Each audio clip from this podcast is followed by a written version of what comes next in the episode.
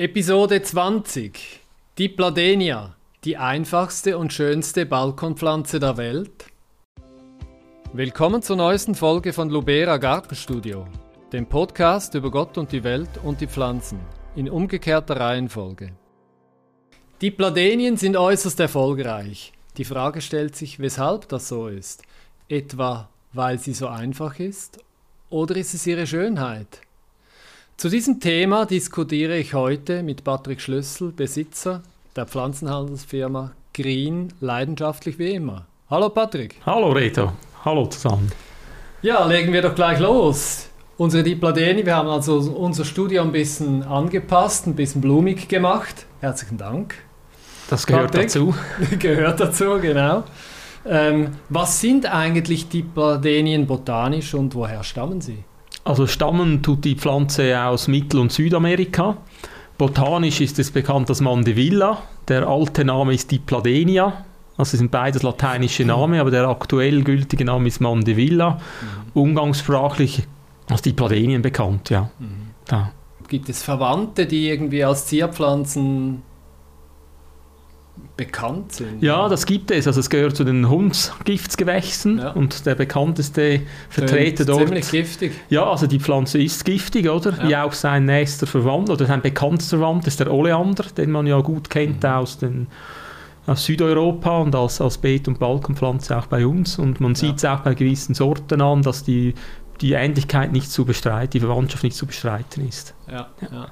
Äh, mich erinnert diese Pflanze doch sehr stark an Alamanda diese gelb blühende. Ja, das ist, ist auch, auch verwandt, aber ist botanisch was anderes, genau. Ja, ja ist botanisch was anderes. Da hatte ich auch mal einen interessanten Leserbrief, ja. als wir die gelbe Dipladenie eingeführt haben, ja. hat jemand gesagt, das sei doch. Das sei gar nicht neu, das gäbe es schon lange, und hat mir ja. ein Bild von Alamander geschickt und der Unterschied ist einfach, dass Alamander als Gartenpflanze bei uns in Europa nicht funktioniert, oder? Weil die blüht zu ja. spät, ist, ist zu kälteempfindlich und so weiter. Das ist botanisch ja. einfach nicht das Gleiche. Ja. ja. Aber auch ein Hundsgiftgewächs. Davon gehe ich aus. Ich bin auch nicht Botaniker, aber ich gehe davon aus, dass das auch verwandt ist. Das ist in meinem Buch drin. Also ist ein Hundsgiftgewächs. Ja, ja, Eben, genau. genau. Wie seid ihr überhaupt auf die Pladenien aufmerksam geworden? Ja, wir sind jetzt schon seit über 20 Jahren mit unserer eigenen Pflanzenhandelsfirma aktiv und was man so tut als, als Unternehmer ist, man schaut, was es für neue Pflanzen gibt, was es für Trends gibt. Und uns ist dann vor etwa 15 Jahren aufgefallen, dass eine vorgängige Zimmerpflanze auf einmal auch als Beet- und Balkonpflanze im kleinen Rahmen angeboten wird. Mhm ich habe dann die gesehen, das war das in der Dipladenia sandri, das ist eine Wildform oder eine, eine, eine, eine Selektion von einer Wildform, die hat man eben ja. so in den 2000 Jahren dann in kleinen Mengen produziert und verkauft. Aber die hatte, glaube ich, nur eine Farbe, also das war so Ja, weiß und rosa. Dezentes Rosa. Gab es ja, da weiß ich, auch ich, schon? Ich, das kann ich nicht sagen, also ursprünglich ja. ist rosa, ich vermute weiß gab es wahrscheinlich auch schnell schon. Dazu eine kleine Anekdote, ich habe da Bilder äh, von einem Fotografen, der, dessen Archiv wir übernommen haben, äh, Max Felix Wetterwald. Der hatte im Nummer 7 1986 von Mein schöner Garten dieses Bild hier, wir zeigen das dann äh, drin. Als das ist die ursprüngliche ja, Farbe als Zimmerpflanze. Ja, das ist eine andere. Und dann aber interessanterweise auch bereits etwas dunkler und auch weiß. Ja, das, sind das, das, ist das Kirschrosa. Das Problem ist, die Farbe, wenn man die an die Sonne stellt, ja. ist die nach wenigen ja. Stunden verbrannt. Ja, also extrem. Ja. Und interessanterweise noch Boliviensis auch. Weiß, ja. Habt ihr das ja, das ist, die, das ist eine der Wildformen, die weißblühend ist, ist und rankend ist. Und ah. viele dieser modernen Sorten zu dem Thema König sind dann eben mit Boliviensis gekreuzt. Ja, ja. Sehr gut. Genau. Kommen wir also nochmal drauf zurück. Ja, also du bist da gut mit den ähm, ja, Ich habe das heute Morgen kurz nachgeschaut und habe gestaunt. Ja, ja. Nee, eben, also du, das vielleicht auch, äh, der Punkt ist, das war früher eine Zimmerpflanze. Ja. Also vor allem in, in Südeuropa, Frankreich und Spanien, aber auch in Deutschland, auch etwas in der Schweiz. Und dann hat man auch gemerkt, das funktioniert auch im Garten und so ist es eine Gartenpflanze geworden. Und du hast ja gefragt, wie wir zu dem ge gekommen sind, oder? Das war die ursprüngliche Frage. Und eben, wir haben das gesehen, dass da eine neue Pflanze kommt und Neues interessiert mich und meine Kollegen im Geschäft immer sehr und haben dann mal selber die Pladenien zu Hause gepflanzt und gemerkt, ja. hey, das ist komplett pflegeleicht, das blüht, ja. sieht anders aus als alles andere, was man kennt. Und ja, man ist immer interessiert an Neuen und wir haben uns dann da erkundigt und haben dann geschaut, wer produziert das, haben dann im kleinen Stil angefangen, das zu handeln. Mhm. Und das hat sich dann die letzten 15 Jahre sehr gut entwickelt. Mhm. Einerseits, weil auch neue Sorten gekommen sind, eben rot, sieht man da noch im Hintergrund, oder? Und das war der Durchbruch, dass es neben weiß und rosa eben auch richtiges Rot gibt, das auch farbstabil ja. ist, oder? Ja. ja. Ja, das ist sehr spannend. Es gibt ja auch noch weitere Begriffe. Du hast Mandevilla als äh, botanische Bezeichnungsname genau. angedeutet. Äh, ich kenne Mandevilla äh, auch noch als eben Schlingpflanze, die dann aber beim Blattwerk sehr starke Nervaturen hat. Mit großen rosa großblättrig und rosa Blüten. Ja, genau. Ist es botanisch. Ist das, ist das ist auch das eine Mandevilla rubiniana heißt diese Sorte dieser Rubiniana. Typ. Und die macht lange Internodien, große ja. Blätter, wächst, also die wird in einem Jahr drei Meter groß. Ja, ja. Also das sehr schön. ist sehr schön, aber braucht einfach wirklich Platz, oder? Ja. ja. Und dann auch zum Beispiel Sandavel, Tropidenia sind auch Begriffe. Also kann man sagen, das sind eigentlich Art oder Sortennamen? Das, das sind Sortennamen von der, von der Gattung Mandevilla. Ja. Also Sandaville ist eine Züchtung von Santori. Das ist der erste, ja. der eine rote Sorte ge gebracht hat. Und Tropidenia, die du erwähnt hast, das, ist eine, das sind Sandri-Selektionen, die unter diesem Markennamen verkauft wurden. Ja. Oder werden immer noch. Oder? Genau. Und wir vertreten genau. zum Beispiel diese Diamantina-Serie von einem französischen Züchter. Das ist auch eine Serie Diamantina, Sandaville, Tropidenia Bella gibt es noch von einem anderen Züchter, Rio von Syngenta, ja. es gibt mehrere Züchter, die da mit ja. Serien unterwegs ja, sind. Genau. Aber es sind alles Mandevilla oder auf Deutsch die Pladenien da. Deutsch. Auf Deutsch. Ja gut, der deutsche Name, den gibt ja, es auch. Das ist, ja, Hat sich was durchgesetzt? Oder? Ja, das ist, ist wirklich eine gute Frage. Also wenn man das googelt, der bekannteste deutsche Name ist chilenische, chilenischer Jasmin, Jasmin. oder? Also ich habe den auch noch nie gehört, ich musste den auch, auch googeln und darüber lesen und, ja. und der ist nicht gebräuchlich und ich denke, durchgesetzt hat sich der Begriff Diplodenien. Oder? Das ist das, was alle Leute verwenden. Im, äh, Im Pflanzenbuch steht auch der falsche Jasmin als Begriff. Und ich habe den übernommen für, für das Bett- und Balkonbuch. Oder? Ja, ich denke, äh, wird sich auch nicht durchsetzen. Eigentlich nicht. Nein, kannst du bei der nächsten Auflage dann in die Pladenien ist, ist zu ersetzen. falsch irgendwie. Zu falsch. Nee, es, ist auch vom Jasmin, ich weiß auch nicht, wie man auf den Begriff kommt. Oder? Ein Jasmin ja. sieht nichts ja, sehr vergleichbar aus mit, mit einer Mandeville oder einer Dipladenie. Ja. Trompetenblume. Ja, würde auch noch besser gehen, würde aber den Namen besser. gibt es schon. genau. Denn die Pflanze gibt es schon. Ja, definitiv. Okay, haben wir diesen Punkt. Hä? Deutschen Namen ist also eher eine schwierige Übung. Reden wir doch einfach von Dipladeni. Ähm, ja, zur nächsten Frage natürlich jetzt im Zusammenhang mit diesem Wildtyp oder, oder mit diesen Sorten. Das, was im Handel ist, das, was du hier jetzt mitgebracht hast, sind das Züchtungen oder sind das zum Teil auch Wildtypen? Also sind eigentlich die, das meiste heute sind nur noch Züchtungen, weil die einfach ähm, einen besseren Wuchs haben, größere Blüten oder die Blütenblätter sind mehr offen, also man hat dann mehr Blütenblätter, die man sieht, die Farbwirkung ist besser ja. und die, die Blütentriebe werden weniger von den, von den Blättern überwachsen. Das sind so Ziele in der Züchtung, in der vielleicht Züchtung. kommen Sie ein Thema auch noch. Ja. Und wir bieten zu 95, 98 Prozent eigentlich nur noch Sorten an. Mhm. Ausnahme ist diese, dieser Wildtyp der eben Starkkranken, diese Rubiniana, die bieten wir auch ja. noch an, aber das ist vom, von der Menge her, von der Marktbedeutung her fast unbedeutend.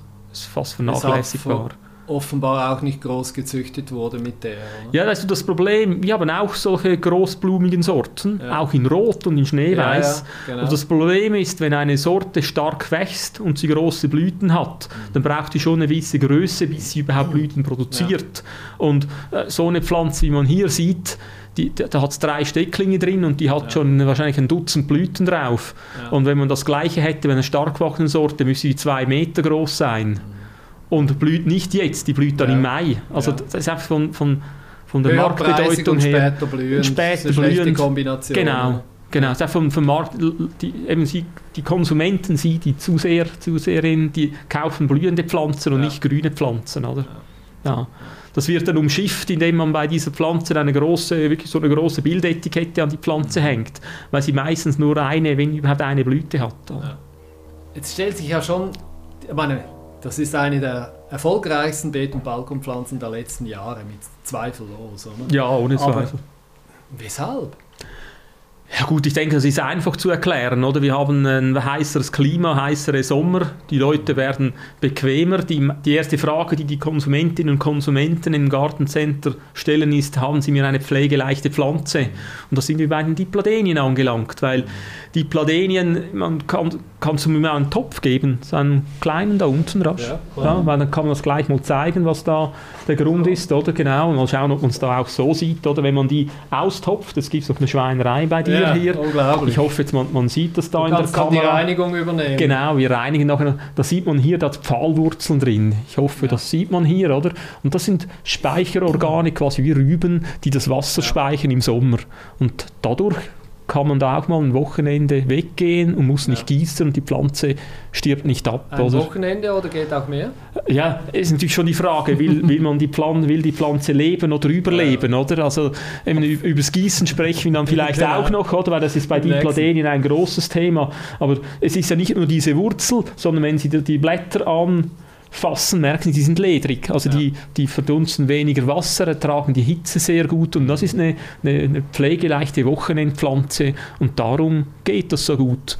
Und ein anderes Beispiel ist auch, Weiß ist ja bei Pflanzen immer sehr schwierig, weil weiße Blüten werden sehr schnell braun. Und die Diplodenien, die Blütenblätter hier, die sind relativ dick. Es Ja. gibt fast keine andere weißblühende Beet- und Balkonpflanze, die so lange schön ist wie die weiße Diplodenien. Ja. Und wir, wir verkaufen auch interessanterweise etwa die gleiche Menge weiß wie rosa. Schon? Ja, Ja. haben wir sonst nirgends, Ja. oder? Also es Ja. werden überproportional viele weiße Diplodenien verkauft. Weil wenn Sie eine weiße Pelargonie, eine weiße Petunie haben, nicht.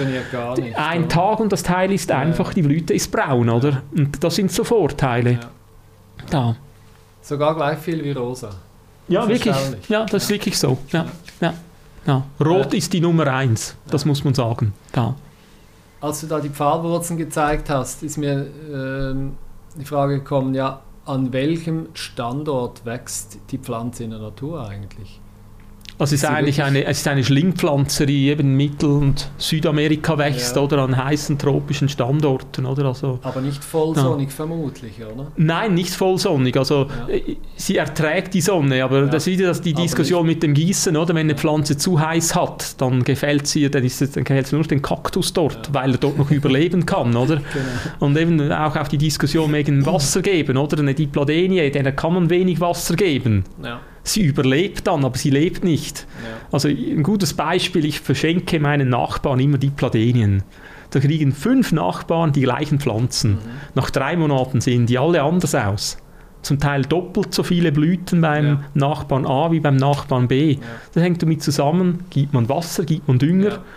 Sie, die stirbt einfach nicht ab. Ja, Eine Petunie stirbt ihnen ab, wenn sie sie nicht pflegen. Eine Dipladenie überlebt es, aber es überlebt. nicht, dass sie Freude daran hat. Oder Ja. sie ist einfach nicht abgestorben. Oder? die überlebt auch auf dem Friedhof praktisch ohne Pflege. Oder? Ja, genau. Also wir haben auch Kunden, das ist auch interessant, hätte ich mir nie vorstellen können, wo man Diplodenien auf Gräber pflanzt, wo man einen Extremstandort hat, wo es extrem heiß und trocken ist und dann überlebt die. Ja. Und wenn man sie dann eben im Mai pflanzt und dann so die nächsten fünf, sechs Wochen noch feucht ist und man Wasser gibt, dann kann die Einwurzeln, Pfahlwurzeln bilden und dann kann es auch im August mal zwei Wochen nicht regnen und die, die blüht fröhlich weiter. Mhm. Und dann habe ich schon auch den Eindruck, jetzt für die Kundenbeliebtheit ist natürlich entscheidend, dass blühende Ware in den Handel gelangt. Ist das ein Problem oder wie? Es ist völlig klar, dass da schon ab Mitte April blühende Ware, also wir haben wir erste Woche April jetzt, oder? Du bringst da voll blühende Ware mit. Ja, das hängt dann vom Produktionsstandort ab. Kommen wir natürlich beim nächsten Podcast noch drauf, aber genau. grundsätzlich, das ist da, möglich. Da, das ist möglich, aber die Pflanzen, die wir verkaufen, die wurden in, in äh, Frankreich gezüchtet und dann produziert von der Tochtergesellschaft von unserem Züchter in Spanien. Ja. Und dort kann man halt Energie ähm, sparend mit viel Sonnenlicht produzieren, dann kriegen wir die auf etwa Ende März blühend hin. Oder? Ja. Ich möchte auch, aber auch sagen, es macht keinen Sinn, wenn Sie Ihre Diplodenien schon Ende März kaufen. Ja. Das, die, die sind sich dann Wärme gewohnt und, und ja. wenn man einen Kälteeinbruch hat, dann im schlimmsten Fall geht sie kaputt und wenn sie nicht kaputt geht, hat sie einen Schock, dass sie sechs Wochen nicht mehr blüht. Das, oder? Also das macht also Entschuldigung, oder? Der Handel bringt die wohl dann auf den Markt, aber das macht für mich wenig Sinn, die vor, vor Mitte, Ende April zu kaufen, muss ich ganz Ist vielleicht geschäftlich keine gute Aussage, aber also mein Tipp, ja. kaufen Sie sie nicht vor Mitte, Ende April. Ja, entscheidend ist ja, dass die Leute einen Erfolg haben genau. in der Pflege und das steht diesem, diesem Erfolg sicher nicht. Äh genau, ist das gleiche, wenn Sie Tomaten kaufen, oder? Ja. Wir haben jetzt Kunden, die schon Ende März nach Tomaten fragen. Tomaten brauchen nicht nur frostfrei, die brauchen 10, 12 Grad, dann überleben sie. Dass sie wachsen, brauchen sie 20 Grad, das bringt nichts. Oder? Also die guten alten Gärtnerregeln sollen auch hier beachtet werden. Genau, genau. Das finde ich wirklich ein wichtiger Tipp. Ja. Oder? Man hat dann weniger Ärger auch mit der Pflanze. Es geht ihr besser, sie geht gestärkt in die Sommermonate hinein. Außer eben, wir haben es angedeutet, früher Zimmerpflanze. Ähm, man hält sie zuerst als Zimmerpflanze und bringt sie ja, erst nach den Eisheiligen raus, oder? Das kann man machen. Ja wenn, wenn, jemand einen Wintergarten hat, dann kaufen ja, Sie die eh schon Ende März. Oder? Problemlos. Aber wenn Sie sie noch draußen pflanzen, nicht vor Mitte, Ende April ist mein persönlicher Tipp. Ja, die großen Blüten, die ja sehr, sehr attraktiv aussehen, nicht für alle interessanterweise, aber äh, für mich jetzt speziell, äh, ja, stellt sich mir die Frage, ist das auch für Insekten, für Bienen attraktiv? Ja, ist eine, eine, gute Frage. Also man sieht nicht sehr viele Insekten darauf. Das ja. ist korrekt. Aber, das habe ich extra auch noch ähm, nachgelesen, oder? also die Pflanzen werden ausschließlich durch Bienen, auch durch die Honigbiene bestäubt. Also ja. für die Bestäubung braucht es Insekten. Es ja. ist nicht so, dass das ein Windbestäuber ist oder so. Also man hat Insekten drin, aber es ist ganz klar keine Bienenweide. Das, das wäre übertrieben, oder? Da. Sie produziert, das habe ich gelesen, etwa 2 Milligramm Zucker pro Tag.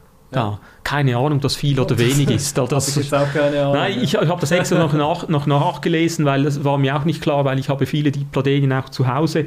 Ja. Aber man, man, sieht Bienen dran, aber ja. nicht so, also wenn ich andere Stauden habe Kannst oder du dich so. erinnern, letztes Jahr war ich mal bei dir. Da haben wir einen Taubenschwänz, mhm. einen äh, tagfliegenden äh, Schwärmer, Nachtfalter gesehen, dass da wirklich in die Blüte reinging. Ja.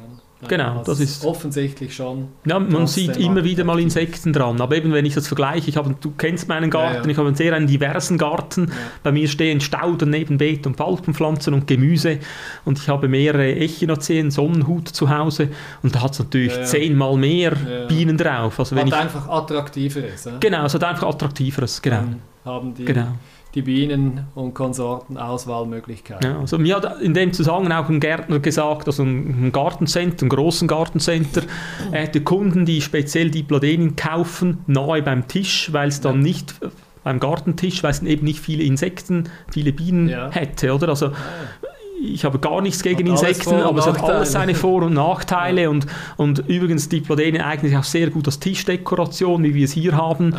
Und dann hat man nicht das große Risiko, wie wenn man hier einen Bidens hätte. Da hätte man permanent ja. ähm, Insekten drauf, oder was dann vielleicht weniger erwünscht ist. Genau. Wobei, das muss man auch wieder relativieren. Eine Biene fliegt ihn nie in den Teller hinein auf das Kuchenstück. Das sind immer Wespen, das sind nie die Bienen. Also diese Angst vor Bienen am Tisch ist eigentlich, ähm, sie müssen ein Honigbrot schmieren, damit die Biene kommt. Sonst kommt eine Biene nicht, oder? Kommt auch dann nicht, sage ich. Eben, also das ist das Einzige, wo sie vielleicht käme. Ja. Aber eine Biene landet nie auf ein Stück ähm, Fleisch oder auf, ja. auf einer Limonade, oder? Definitiv. Ja. Also die Angst ist eigentlich umsonst, also keine Angst vor den Bienen. Ja, sehr gut. Ich glaube, für den ersten Teil wäre es das. Das Fazit aus meiner Sicht, die Pladenien sind die neuen Publikumsrenner nicht einfach, weil sie schön sind, sondern eben weil sie offensichtlich viele verschiedene Eigenschaften haben, die für den modernen Menschen, für die, für die modernen Ansprüche an, an Beet- und Balkonpflanzen eben offensichtlich passen. Herzlichen Dank, Patrick Schlüssel. Vielen Dank. Herzlichen Dank Ihnen, Zuhörer und Zuschauer. Wie immer, glauben Sie nicht alles, was wir Ihnen erzählen. Heute schon. Testen Sie, ah ja, jetzt schon, wenn Markus nicht hier ist, können Sie uns ausnahmsweise mal glauben. Testen Sie selber aus und gärtnern Sie weiter. Dankeschön. Lubera Podcasts finden Sie überall, wo es Podcasts gibt, aber vor allem auf lubera.com/gartenstudio. Wenn es Ihnen gefallen hat, dann raten Sie unser Video und empfehlen Sie uns doch Ihren Pflanzen und anderen Gärtnern weiter.